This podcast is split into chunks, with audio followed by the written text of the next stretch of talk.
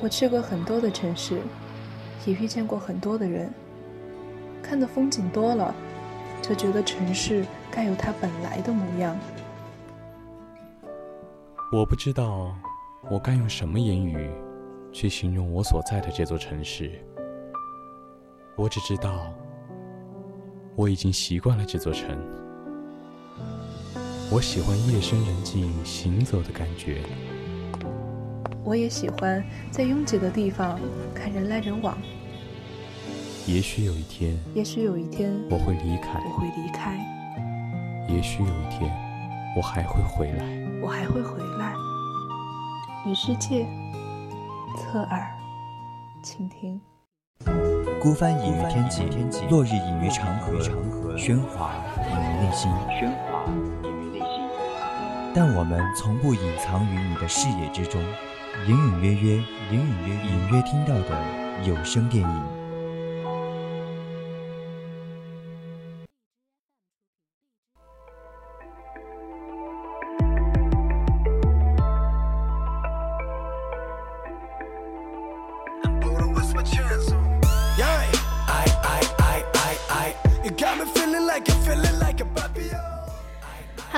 听众朋友，大家晚上好，这里是每周五晚二十一点与大家见面的 FM 一零零 VOC 广播电台专栏节目《侧耳倾听》，我是主播汤圆儿。Hello，大家晚上好呀，又见面啦！我是主播佳薇，佳薇啊，好久不见，我们侧耳也是这学期的第一期节目啊。对呀，久违了，久违了。而且我们的侧耳这个节目已经从周三晚上改到了周五晚上。没错，那聊了这么多期的电影啊，然后我们上个学期也见识了这么多的导演。那作为一名嗯女生吧，其实我青春懵懂的女生，青春懵懂，我们这个年纪哈，然后我。其实特别喜欢一个导演吧。不知道大家有没有听过，就是日本的动画导演宫崎骏，然后他的很多作品啊，我觉得都是完成了很多女孩子心中的公主梦。嗯，你一说日本动画导演，我就想起了，绝对是我们的宫崎骏老先生了。嗯，对，他的每一个动漫作品都非常的深入人心。就我就我对对我印象印象非常深的，就有龙猫呀、千与千寻呀，还有哈尔的移动城堡呀这些，我觉得他们每一个。就是，呃，又可以在小时候当做一个动画片去看，然后等到我们这个年纪再去看的时候，又会有不一样的发现。哎，你刚刚说到那个《千与千寻》啊，我小的时候就看了好多遍，然后我觉得都看不腻。然后宫崎骏的他的电影的画风会让我感到很治愈，什么花呀、草呀、小女孩呀，都非常的可爱。对，就你现在再用你现在大学生的眼光去看呢，就会发现不一样的更。成长啊，甚至还有一些小女孩恋爱心思的方面了。对，我觉得它背后都会有一层更深的含义吧。嗯，关于什么成长、爱情、亲情，它的每一个结局会让我们很感动。嗯，他们的，呃，我觉得宫崎骏先生的这每一个电影都是包揽了各大奖项的，每一个都是拿奖拿到手软呀。就我前几天刷到一个视频，说宫崎骏老先生是一个大骗子，为什么呢？因为他每次一推出新的电影，就说啊我老了，这是一个很好的退休时机，就是以以一个很高的奖项退休，这是一件很光荣的事嘛。然后就隔几年之后，他又会带着一个更加好的作品回归。对，我觉得他的作品就像和他的人一样，不断的在成长，不断的在进步。那么我们今天呢要讲的电影就是他的一部非常满意的作品，叫做《哈尔的移动城堡》。好，感兴趣的听众朋友呢，可以加入到我们的 QQ 听友四群二七五幺三幺二九八，和我们讨论这部电影。也可以在微博 @VOC 广播电台留下你的评论。那你也可以在荔枝和蜻蜓评论上和我们进行互动，或者关注我们的微信公众号 FM 一零零青春调频，将你的想法和我们的主播分享。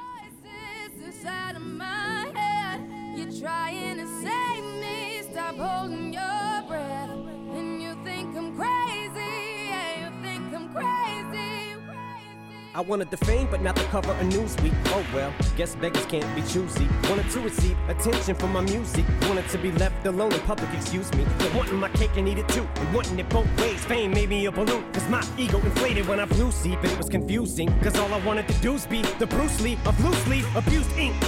Use it as a tool when I blew steam. Hit the lottery, ooh wee. But with what I gave up to get, it was bittersweet. It was like winning a used me. Ironic, cause I think I'm getting so huge, I need a shrink. I'm beginning to lose sleep. One sheep, two sheep, going cuckoo, and kooky is cool key. But I'm actually weirder than you think. Cause I'm. friends with the 哈尔的移动城堡这个电影呢，是改编自英国的儿童小说家戴安娜·琼斯的一部作品《魔法师哈尔威和与他的火之恶魔》。这部影片呢，于二零零四年十一月二十日在日本上映。这是继一九九零年《魔女集魔女宅急便》之后呢，宫崎骏带出的又一部非常具有原著色彩的电影。没错，那这部电影呢，它也获得了很多的奖项，像第七十八届的奥斯卡金像奖最佳动画长片，以及第二十五届的香港电影金像奖最佳亚洲电影，以及第三十三届的安妮奖最佳动画电影导演和最佳动画电影编剧。哇，这么多奖项，真的是拿奖拿到手软呀！而且我觉得这个电影的无论是剧情还是制作上面，还是它的画风啊，各方面都值得这么多奖项。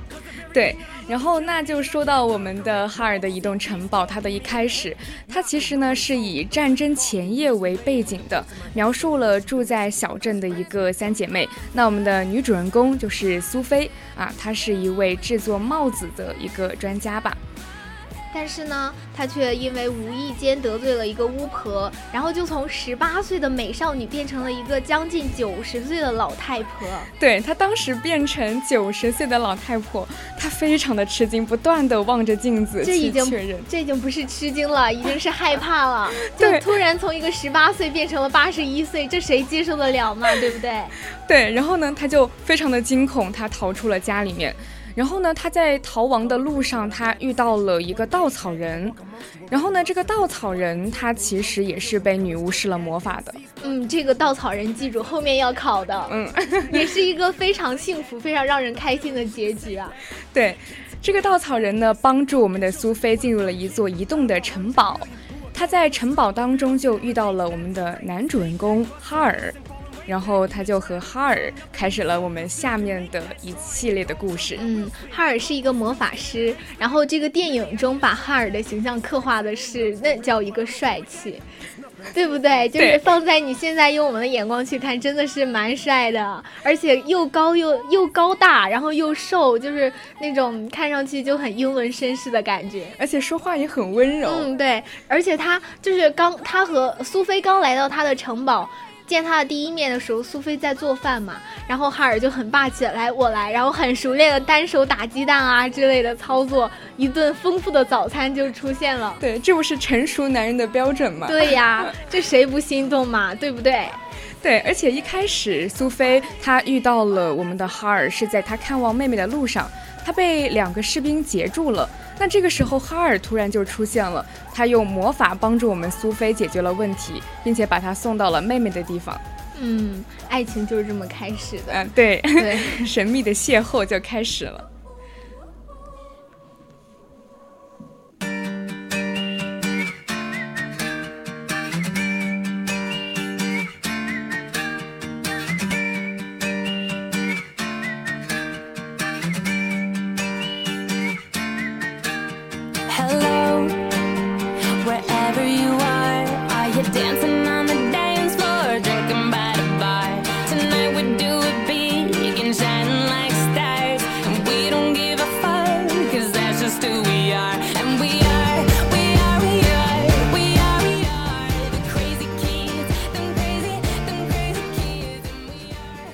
剧中的搞笑担当就非卡西卡西法莫属了，对，就一个小火苗，但是全剧的笑点都在他那儿了。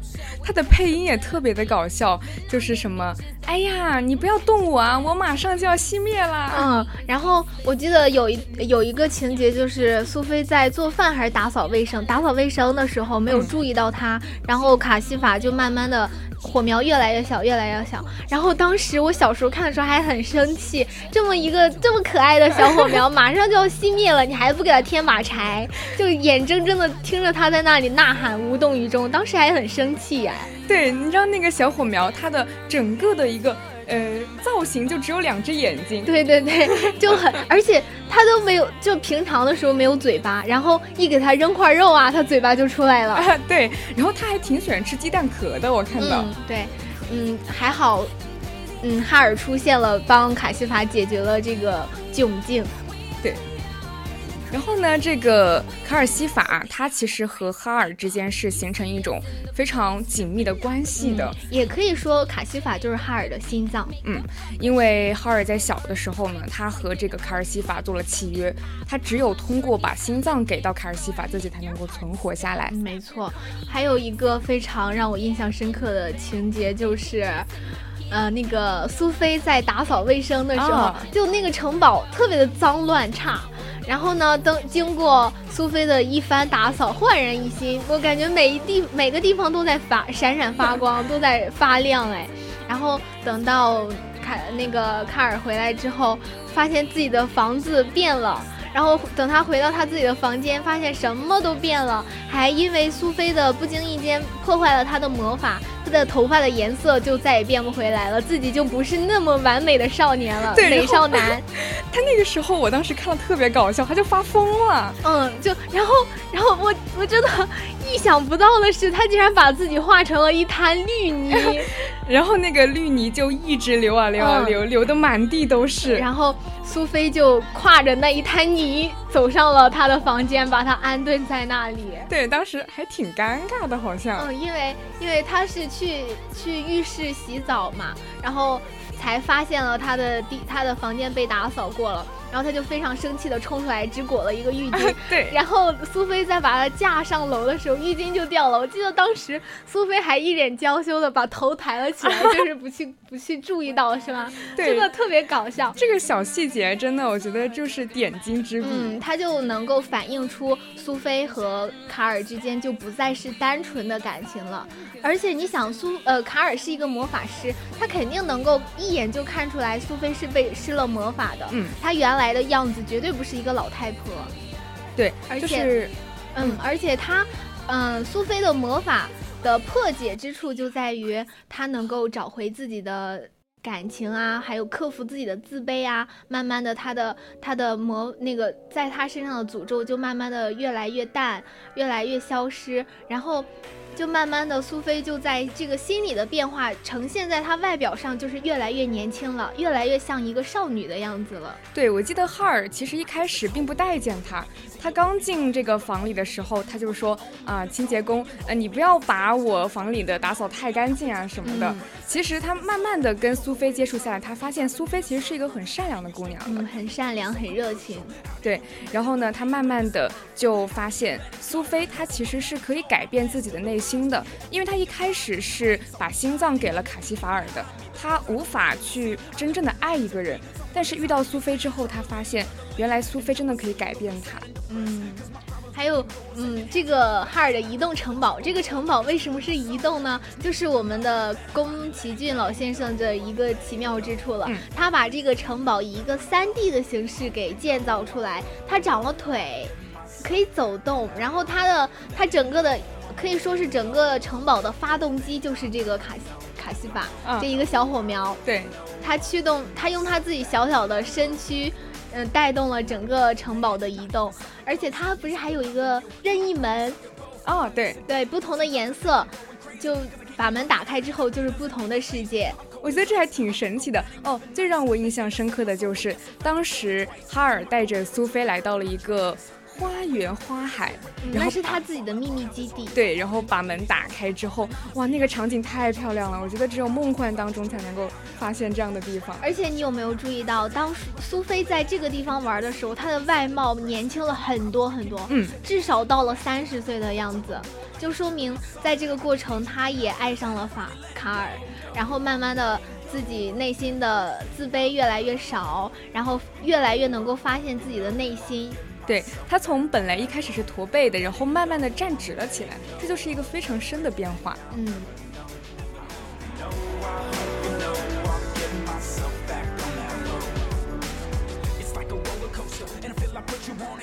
No getting off it even if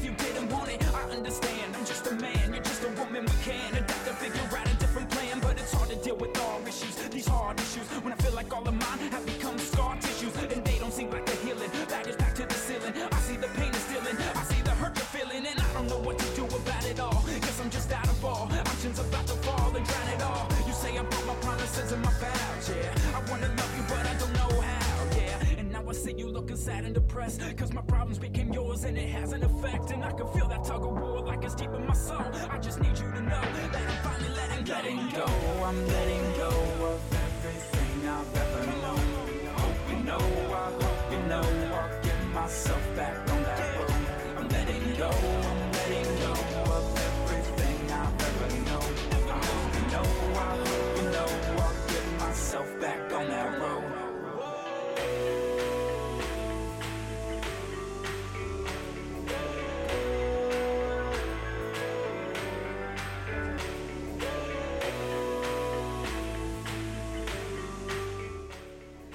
我们说到哈尔卡，嗯，哈尔为什么能够成为魔法师？是因为他和这个国家的国王签订了一个契约，国王让你学习魔法，呃，但是呢，你这个你要用你魔法师的身份来帮助我们国家发动战争，为我们国家谋利。对，然后其实这个王宫里面的沙利曼，他就是这个哈尔的老师。他之前还把魔法交给了哈尔，他希望哈尔能为这个国家去战斗。但是哈尔内心他确实是不喜欢战斗的，他向往的是和平。对，哈尔是一个很正直的人，嗯，他不想用自己的魔法或者是用任何的手段去做一些不正义的事情，他就想拒绝。但是沙利曼就使出各种理由，让把他邀到这个。皇宫里面来，然后想要把他收回他的魔法，甚至是在当场把他杀死。对，幸亏我们的苏菲冲了上来，蒙住了哈尔的眼睛，才让他们逃出一劫。这是因为苏菲被要假扮成哈尔母亲的身份来拒绝沙利曼的请求。然后，嗯，他还就还发生了一个特别暖心的事情，哈尔给了苏菲一枚戒指，就是那个戒指就可以联系他们两个。然后，在苏菲去往皇宫的路上呢，哈尔就变成了一只小狗，一直跟着苏菲，就担心她会有危险嘛。我觉得就是爱的陪伴吧，就担心爱的人会受到危险，非常的让人羡慕，非常的甜蜜，对，太甜了。然后当苏菲她要受到危险的时候，这个哈尔马上。出来就变成了一个国王，去站在苏菲的旁边。嗯，不幸的是，就是被沙利曼一眼识破了。对，然后就要施魔法阵，要把沙哈尔给杀死，但是他没有得逞，因为。他们是主角呀，怎么可能呢？是不是？对，但是其实啊，我们会发现后面的战争还是爆发了，没能够阻止这场战争。但是呢，这个时候哈尔的内心已经变化了很多。以前哈尔是想着去逃避，自己不想去参与这场战争。但是有了苏菲之后，他就慢慢的不去逃避了，就想着我现你现在是我要守护的人，我有了要守护的人，我就不应该去逃避了，我应该让这场战争。更嗯早点结束啊，就是为了保护你。真的，他这个 台词说出来之后，全身发麻耶，那个是不是鸡皮疙瘩都起来了？对，我记得当时他就说，他说即便在没有意识的情况下，我也想去保护你，倾尽全力的守护你，即便拼尽最后的一丝力量。太让人羡慕了，是不是？你小时候看的时候哪看得出来这些嘛？然后等到前几天我又重看的时候，才发现哦，原来有这么多我小时候根本没有注意到的小小细节。对，为了爱的人可以不顾一切，这样的爱情真的是很伟大。对，为什么说哈尔和苏菲是两个人的相互救赎呢？你看，苏菲一开始她中中那个诅咒的原因，一方面就是她自己太自卑了。嗯她总是觉得自己不够漂亮。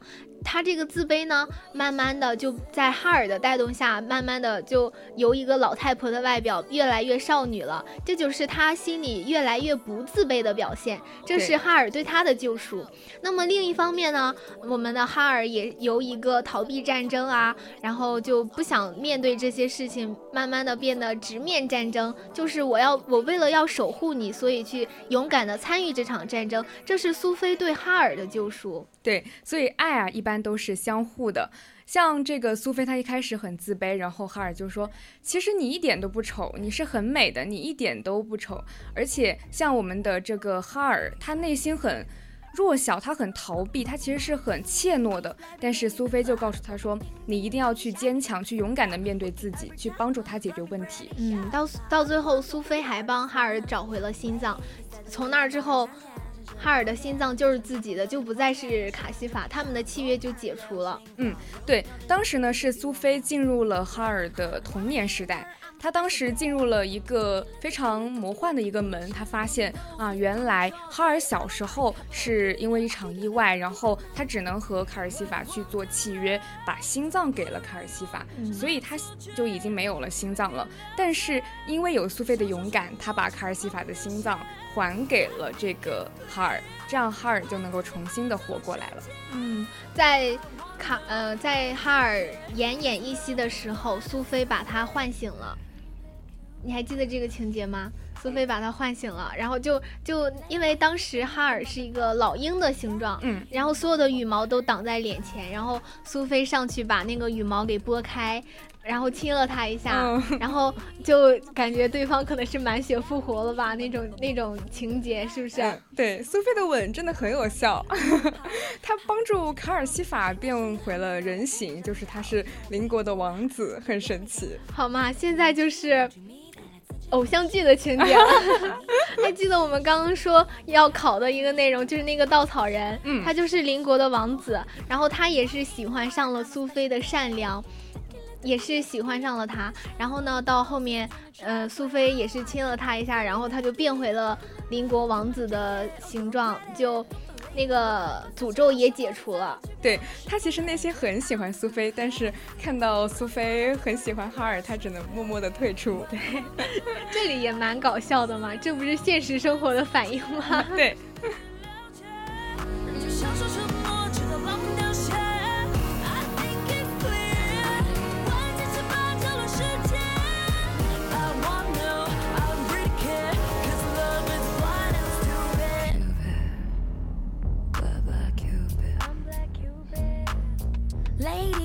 mother, mother love ya. That mean he my mother, mother hurt ya.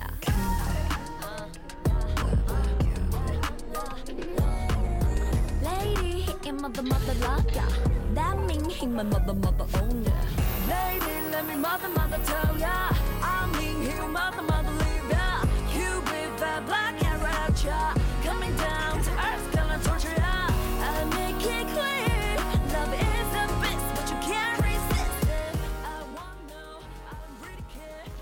实哈尔的《移动城堡》这个电影最深的主题还是在于战争。嗯，因为战争，我们哈尔必须要去参与他不想不想参与的战争啊。然后，嗯，也因为为什么他的城堡是移动的？因为到处都会有发生战争的可能，所以他们要找一个完完完完全全安稳的地方是不可以的，所以他的城堡要移动。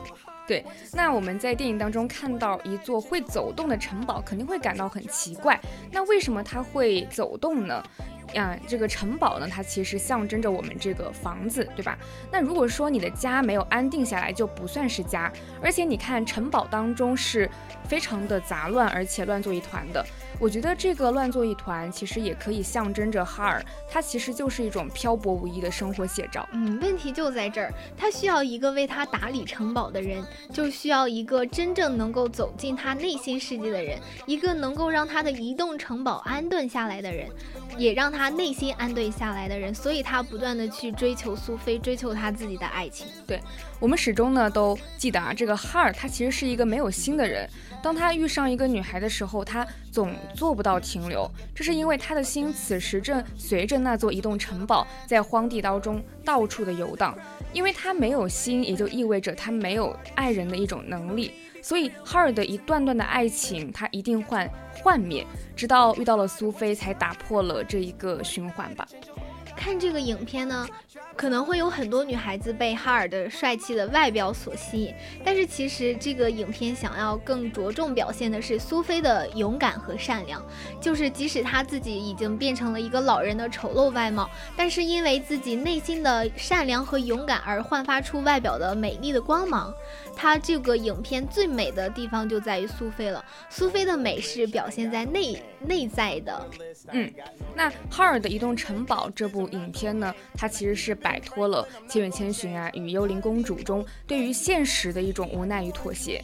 因为在我们反战的这个大主题下，它其实诠释了一种人类该活在和平与爱之中的一种希望，这也是宫崎骏想要表达的意蕴。嗯，这部电影它不仅在表面上是一个可能幼儿园同学都可以看的一个动漫动画片，嗯然后慢慢的。你现在再去探讨它，它就会有暗喻，有不一样的可能在政治层面的一些反应了。对这也是我们宫崎骏先生的导演作品的厉害之处了。嗯那宫崎骏，我记得他在采访的时候，他说他最喜欢的一部电影就是《哈尔的移动城堡》。他为什么最喜欢《哈尔的移动城堡》？我觉得原因就在它的内涵是非常的深刻的。还有他的一些，嗯，宫崎骏先生的每一个电影都是非常的注重他那个每一帧每一帧的人物的形象呀、嗯动作，甚至精确到头发丝都是一笔一笔，他的团队一笔一笔画出来的。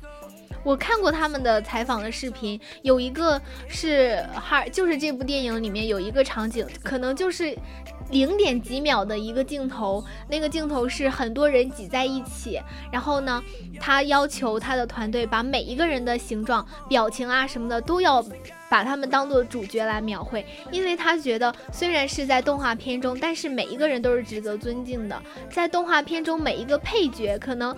可能他真的就只有一个镜头，这个人在这里出现之后就不会再出现第二次了。但是你也要把他描绘好，因为这个动画片是现实生活的写照，它可能就代表了我们现实生活中的一些平平无奇的小角色，非常平凡的小角色，但是他们也有权利拥有自己的生活、自己的表情，有权利要求你去把它刻画的非常完美。我觉得只有像这样的导演才能够去完成一部高质量的作品。